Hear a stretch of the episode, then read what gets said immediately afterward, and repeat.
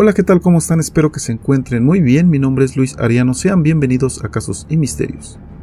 Wesley Dodd, el pederasta que detallaba sus crímenes en un tétrico diario. Un día los hermanos Billy y Coliner regresaban a casa en bicicleta, pero como llegaban tarde decidieron acortar el camino, atravesando el parque David Douglas. De repente, un hombre les dio el alto y tras amenazarles con un cuchillo, los arrastró hasta una zona apartada y boscosa. Allí violó salvajemente a los niños, de 10 y 11 años respectivamente, y decidió asesinarlos para acallar sus desgarradores gritos. Aquel lugar acababa de convertirse en el comienzo de un peligroso pederasta. ¿Quieres saber más de esta historia? Entonces siéntate, ponte cómodo, abróchate el cinturón y acompáñame a saber todos los detalles de esta macabra historia.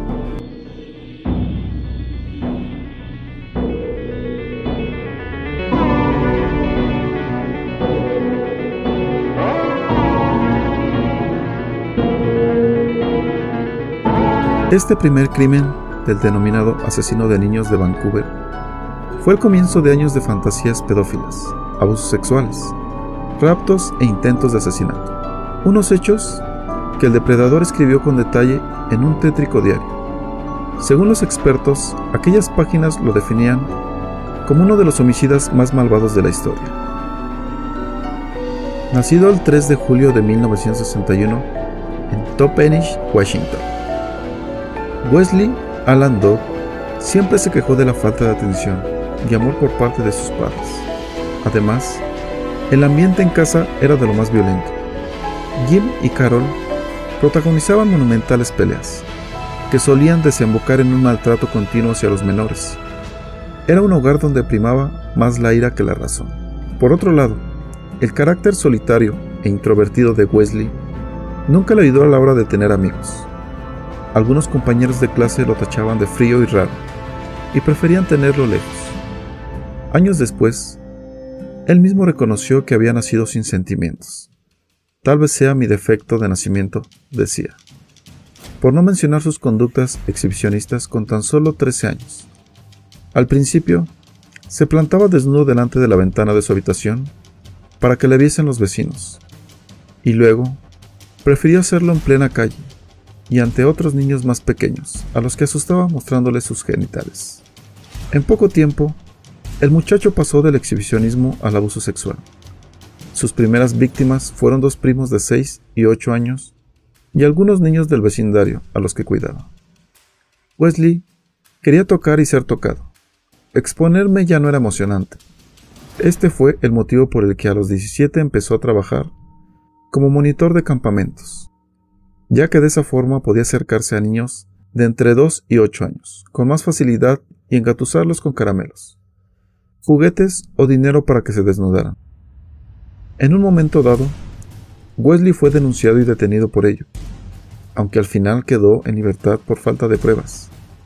Sus ataques eran tan sutiles que ni siquiera prosperó una denuncia por el intento de secuestro de dos niñas en 1981. Tras este incidente, el joven decidió poner tierra de por medio y alistarse en la Marina de los Estados Unidos. Su primer destino, la base de submarinos de Bangor. A sus 20 años, el recluta compaginaba su vida militar con el acoso y abuso sexual a menores. En pocos meses abusó al menos de 14 menores, incluidos los hijos del comandante de la base, y en varias ocasiones ofreció 50 dólares para que lo acompañaran a un motel. La detención se produjo en cuanto el ejército descubrió los delitos, pero Wesley volvió a ser puesto en libertad, aún confesando sus pretensiones sexuales. En los dos años que estuvo en Bangor, se calcula que el pederasta abusó sexualmente de 30 niños. Una vez expulsado de la Marina, Wesley se mudó a Seattle y cambió su modus operandi.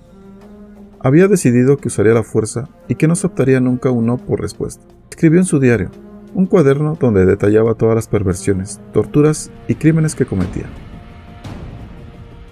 La idea de usar la fuerza le excitaba y el deseo de matar era cada vez más irrefrenable. Llegó un punto en que Wesley se imaginaba atando a sus víctimas con un cinturón o asesinándolas. Cuanto más lo pensaba, más me excitaba la idea de matar. Planeé muchas maneras de matar a un chico. Pensaba también en la tortura, la castración e incluso en el canibalismo. Contó a los peritos forenses que le examinaron antes del juicio. Es decir, llegaba al éxtasis de placer mediante el control de sufrimiento y la muerte de sus víctimas, y por tanto, practicando sadismo sexual. La primera vez que Wesley hizo gala de tal ensañamiento fue con un niño de 8 años.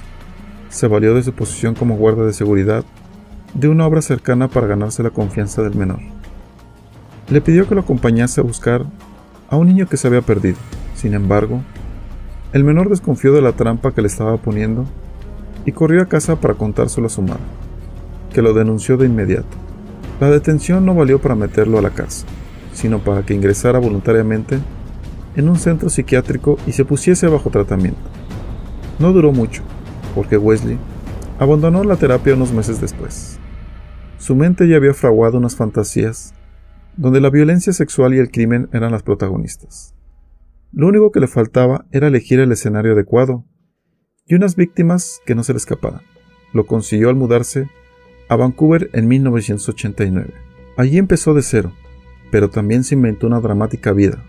Dijo sufrir de depresión por la muerte súbita de su hijo y el posterior divorcio de su esposa. Sus compañeros de la fábrica de papel, donde trabajaba, no imaginaban que tras aquella inofensiva apariencia se escondía un auténtico depravado. El 4 de septiembre de 1989, fui al parque David Douglas, con la intención premeditada de causar la muerte de un ser humano. Era un buen lugar para violar, matar, secuestrar. Era un buen sitio de caza, escribió en su diario. Una vez ahí, me rodeó con un cuchillo de pesca escondido en su ropa hasta que dio con sus primeras víctimas, Billy y Coliner, de 10 y 11 años. Se dirigían a casa en sus bicis cuando Wesley les dio el alto. Lo hizo de una forma tan amable y educada que los niños no sospecharon de sus verdaderas intenciones. Pero en cuanto se bajaron de las bicicletas, el agresor los amenazó con un cuchillo de 15 centímetros y les ordenó caminar a una zona más apartada del parque. Allí los ató con los cordones de sus botas y los violó salvajemente. Los gritos de los menores eran desgarradores. Para culminar su fantasía, Wesley asesinó a los pequeños, mientras que Cole recibió varias cuchilladas en el estómago y murió desangrado. Billy logró escapar para pedir ayuda, pero las heridas eran de tal gravedad que falleció poco después, sin poder dar detalles sobre la identidad de su asesino. Los asesinatos conmocionaron a la opinión pública y el terror se empezó a de los ciudadanos, principalmente de las familias con niños. Las autoridades aconsejaron a los padres que no dejasen solo a sus hijos, que evitasen lugares aislados y que les pidiesen que no hablasen con desconocidos. Durante varios meses, se controlaron los parques y las zonas verdes de la ciudad en busca de pistas sin ningún resultado. Entretanto, Wesley planeaba un nuevo crimen mucho más sanguinario. Fantaseaba con practicar el canibalismo, y más específicamente con comerse los genitales de su víctima. La oportunidad llegó el domingo 29 de octubre, cuando el ex marín vio a Lee y Sally, de 9 años, jugando momentáneamente, solo en el parque de un colegio a plena luz del día. Se acercó y lo raptó con la excusa de darle dinero y juguetes. Wesley condujo hasta su casa desnudo al pequeño, lo ató a la cama y lo fotografió. Después acudieron a un centro comercial para comprarle un juguete. Pero los llantos desconsolados de Lee alertaron a un dependiente, de no ser por el carácter encantador del asesino, que convenció a aquel hombre de que se trataba de su sobrino. Le habrían pillado. De vuelta al domicilio de Dot, Lee jugaba con su regalo sin saber que aquel individuo planeaba su asesinato. Ahora no sospecha nada. Probablemente esperará hasta la mañana para matarlo. De esa manera su cuerpo estará bastante fresco para los experimentos. Después del trabajo. Lo sofocaré mientras duerme. Cuando me despierte para ir al trabajo, si duermo, escribió en el diario. A la mañana siguiente, el pederasta estranguló a Lee, sacó más fotos, metió el cadáver en el armario y se fue a trabajar. Al finalizar la jornada arrojó el cuerpo del niño cerca de un lago y quemó toda su ropa, excepto los calzoncillos. Era su trofeo. Lee fue encontrado la mañana del primero de noviembre, con el cadáver de otro menor en la mesa del forense. Los investigadores temían que el responsable continuase con la cacería y que aumentase el número de víctimas. Así que el FBI encargó un perfil psicológico al doctor Ronald Turco, del posible asesino en serie, para cortar su búsqueda. Según el especialista, el responsable era un hombre de entre 25 y 35 años, muy solitario, que había sido expulsado de algún cuerpo policial o militar, que consumía pornografía infantil y conservaba fotografías de sus víctimas, además de escribir un diario. El perfil del experto era la descripción perfecta de Wesley. Ahora solo faltaba proceder a su detención, porque de no ser así, este jamás pararía de matar. El arresto del pederasta se precipitó el 11 de noviembre, cuando trató de secuestrar a James Kirk, de 6 años, que estaba esperando a que su padrastro saliese del baño de un cine. El pequeño recordó el consejo que le dio su madre tras los últimos asesinatos. Si un desconocido le hacía algo debía gritar, patalear, morder y pelear con todas sus fuerzas. Aquello le salvó la vida a James.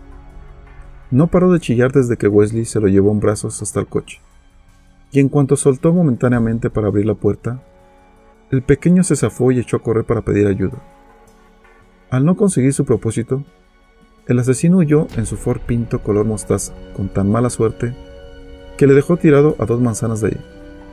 En ese preciso instante apareció el padrastro de Lee, que estaba buscando al responsable del intento de rapto, y lo interceptó. Al momento llegaron varias patrullas, y se lo llevaron a comisaría.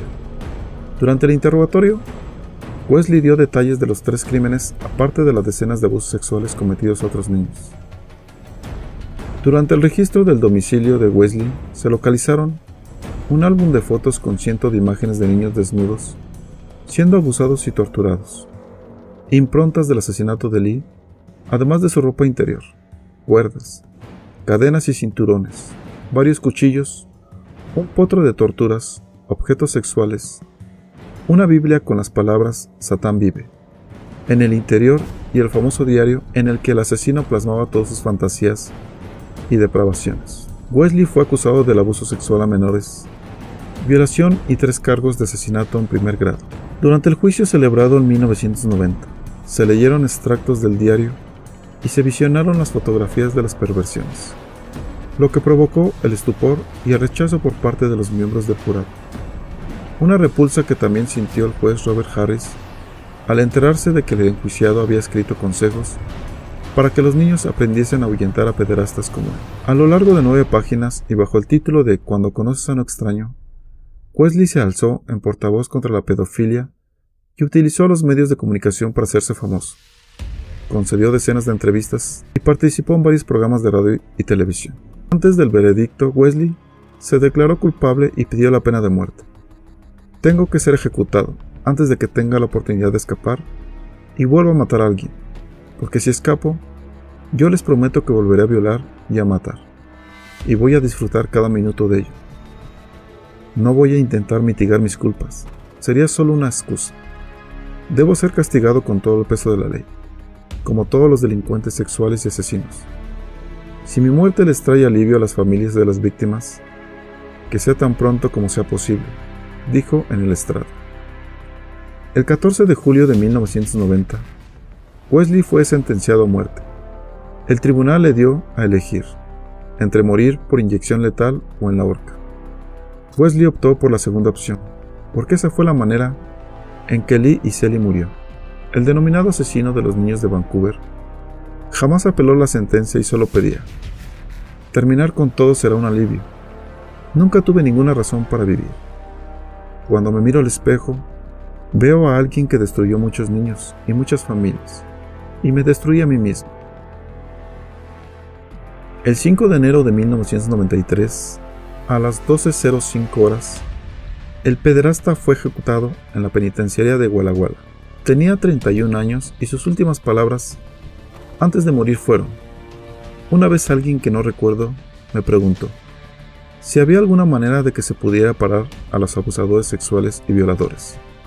Le dije que no, pero estaba equivocado. Estaba equivocado cuando dije que no había esperanza, que no había paz. Hay esperanza, hay paz. Yo encontré las dos en el Señor Jesucristo. Miren a Jesucristo y encontrarán la paz. Fueron las últimas palabras de Wesley.